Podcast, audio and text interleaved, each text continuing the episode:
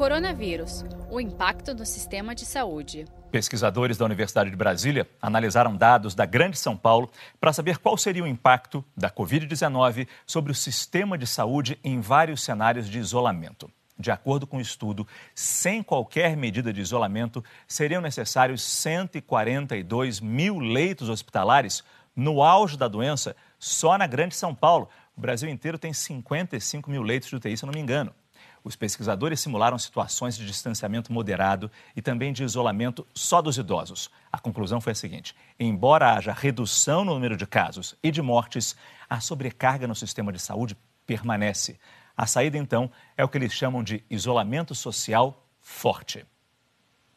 Se não se tivesse tomado nenhuma medida para mitigar a epidemia, isolamento, eh, testes, que ainda se faz muito pouco, infelizmente, eh, teria se da ordem de 25 mil mortos ao longo de toda a epidemia na Grande São Paulo. É, com boas medidas de isolamento, se consegue reduzir isso para menos, menos da metade, ou algo da metade desse número, uns 12 mil mortos. Ou seja, 13 mil vidas salvas não é pouca coisa. Infelizmente, é uma epidemia muito séria, uma pandemia, haverá um custo social grande, mas é, o que a gente espera é, é dar ideias, contribuir para planejar como enfrentar isso de forma ordenada. E planejamento essencial. Saiba mais em g1.com.br/barra coronavírus.